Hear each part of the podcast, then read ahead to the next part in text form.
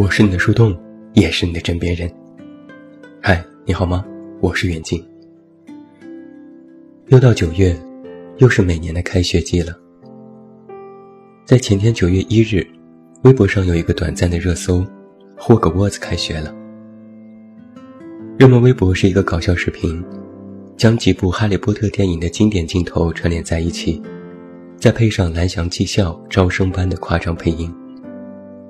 霍格沃兹魔法学院，摇身一变就变成了霍格沃兹高级技工学院。在那一天，新浪娱乐也发起了提问：有没有带上猫头鹰送来的通知书准时报到呢？四大魔法学院，你又选择进哪个学院呢？还有一个更有趣的视频：谋杀掉国外网友，一个跨栏穿越排队人群。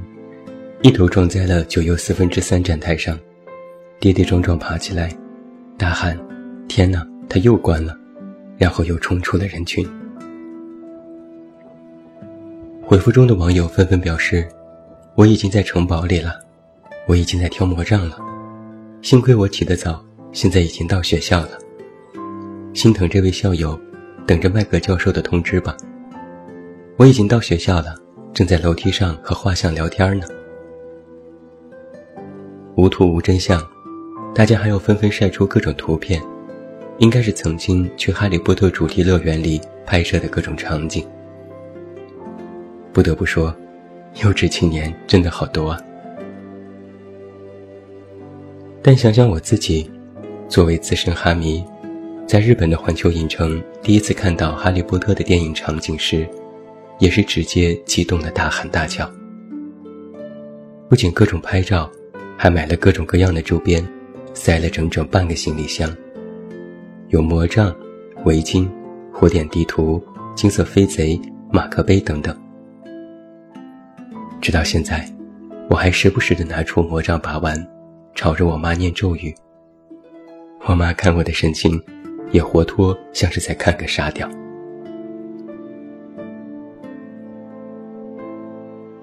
因为开学季。我的朋友圈又一次被刷屏了，但今年我发现了一个特别的地方。往年都是我开学了，我去报道了，暑假过得好快呀，嘤嘤嘤。但一转眼，朋友圈里都是在送自己的孩子上学，不是第一天上幼儿园，就是第一天上小学。往年是我开学了，今年是我的娃开学了。这让我又一次由衷的感叹：“妈呀，我们真的不再年轻了。以前还以为自己是个宝宝，但现在自己的宝宝都要进入课堂了，这让我们这些单身狗情何以堪呢？真是岁月不饶人，时间没有把谁放过。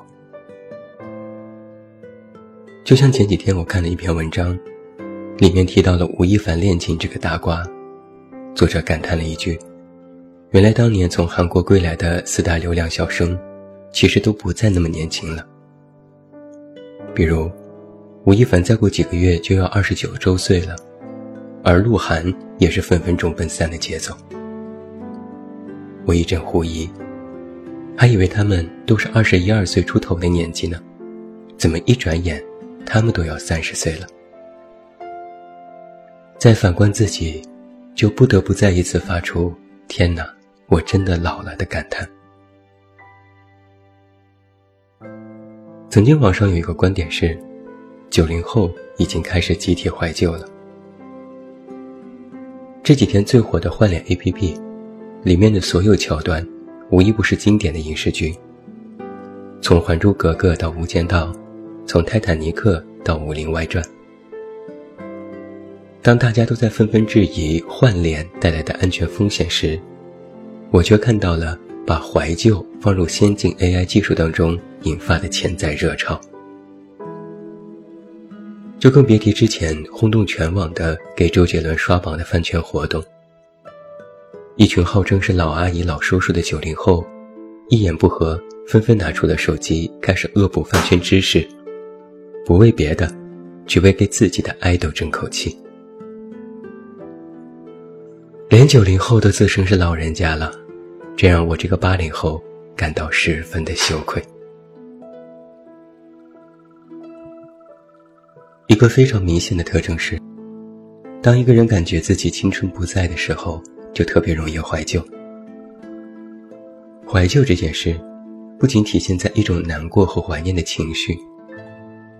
现在的年轻人，更善于把各种调侃和自嘲无缝对接在怀旧里，然后你就会发现，怀旧早已经不是一群特定人的狂欢，而是成为了整个年龄群体的生活日常。六零后在怀旧，七零后在怀旧，八零后在怀旧，九零后也在怀旧。虽然方式方法各不相同，但人们。通通都在渴望通过归属于自己年代感的物件和事情，来缅怀已经逝去的时光。而各大媒体和商家更是乐于见到这种怀旧。先甭说商家善于通过各种包装和宣传口号来制造怀旧和经典卖点，就连各大公号，动辄都会推出各种类型的怀旧文章，而且次次都非常精准的正中下怀。你肯定看过这样的文章，要么是类似于“你知道吗？二零零九年已经是十年前了，一九九九年已经是二十年前了”，然后总结出那一年发生的大事；要么是公众人物小传，列举出他的生平事迹、经典作品，也总能引发各种各样的讨论，引起一波波回忆杀。最常见的就是以怀旧为主题的大搜罗。只要是曾经年少吃过、用过、玩过的东西，都是最好的年代感纪念。其实，诸位看客也知道，这些不过是素材的堆积，没有什么文学性。也知道某些商家是在利用怀旧做噱头，但每一次都会不由自主地将自己进行代入，一边看一边就会发出“这就是我的”感叹。然后陷入一波对青春的怀念里，所以才会有人说，怀旧是提升共情力最有效的途径，没有之一。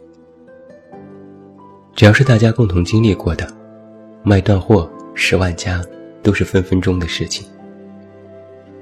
也不知是商家利用了年轻人的怀旧心理，还是我们果真如此真的怀旧。网上一直有一个观点是：如果一个人太念旧，是因为现在过得不好，因为对现实的不满，所以才会对过去的事情念念不忘，渴望重来，渴望变年轻，渴望单纯和无畏。这话对，也不对。我们可能都是喜新厌旧的人，讨厌一成不变，讨厌浑浑噩噩，讨厌所谓的安稳和安全。但另一方面，我们的确都善于怀旧。其中一个重要的原因是，未来往往伴随着风险和刺激，而过去则意味着安全。很多年轻人不是不年轻，而是不再是最年轻的那个。说年轻吧，他们都不是二十岁左右，总少了一点冲劲。少了一点无所畏惧。说不年轻吧，他们不过也只是二十多岁，尚有大把的好时光和机会。总说自己老，也有矫情的嫌疑。但就是这一波年轻又不是最年轻的人，最善于怀旧，因为他们不再对生活抱有太过虚幻的想象，也知道生活不是梦想般那样美好。他们看到了现实的残酷，无奈的时候多于想象的时候，但他们又不想如此这般甘于现实。虽然每天被生活折磨得分分钟喊丧，但却没有真的放弃希望，但也实在没有办法表现出时刻正能量的态度。于是怀旧，就成为了一个出口，把过去好看的电影看了一遍又一遍。把喜欢的老歌听了一首又一首，在任何时候，都可以随时想到曾经的美好时光，哪怕那些时光其实并不是真正如此美好，都加了回忆的滤镜。但是记忆会自动筛选出美好的部分供人缅怀。那些曾经经历过的熟悉的事物，会带来一种非常熟悉的感觉，而那种熟悉，会让自己感觉放松和安全。所以我说，怀旧不仅仅是情感上的需求，就像我们的智慧和经验，其实很多都来自于记忆和思考。怀旧实际上也有一种自我整理的功能。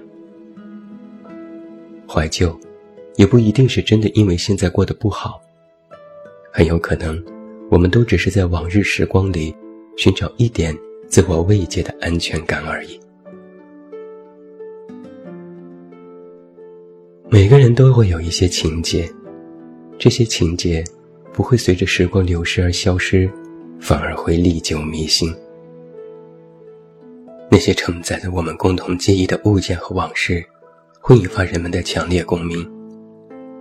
而我们都是不同的人，但正是因为这种共同的怀旧，才让我们产生了一种原来大家都一样的归属感。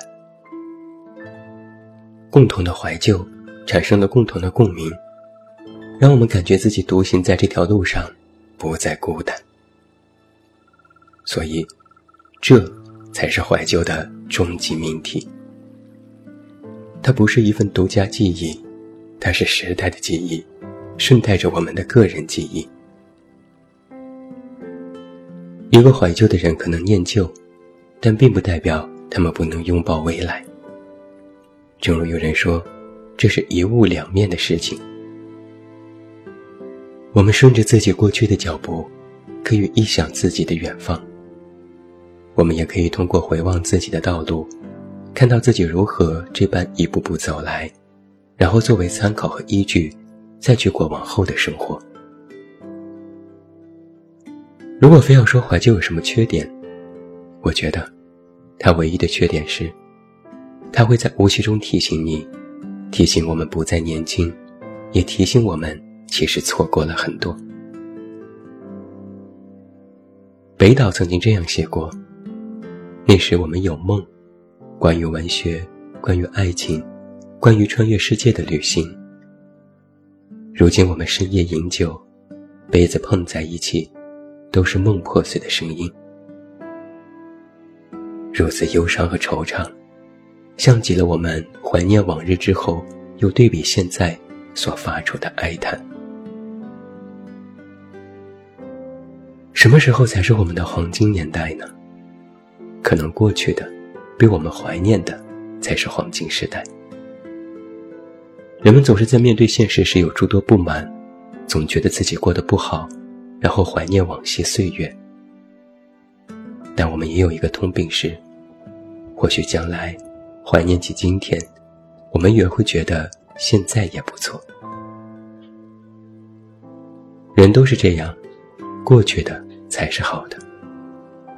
这与回忆滤镜有关，也与错过有关，也与失去有关。只有过去了，才会念起他的好。窦文涛曾说：“你问我什么时候最好，就现在最好。”我想，可能没有什么人会有这样的底气，如此自信地说出这样的话。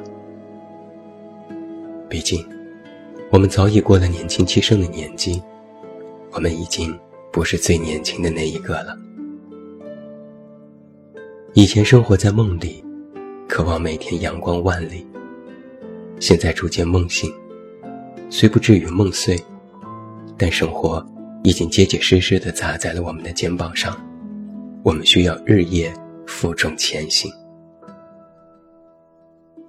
但正如电影里说的，没有人会永远年轻，但永远有人正年轻着。每一个怀旧的人，实际上都有一个冷暖自知的灵魂。二零一九年已经剩下三分之一了，这个夏天也过去了。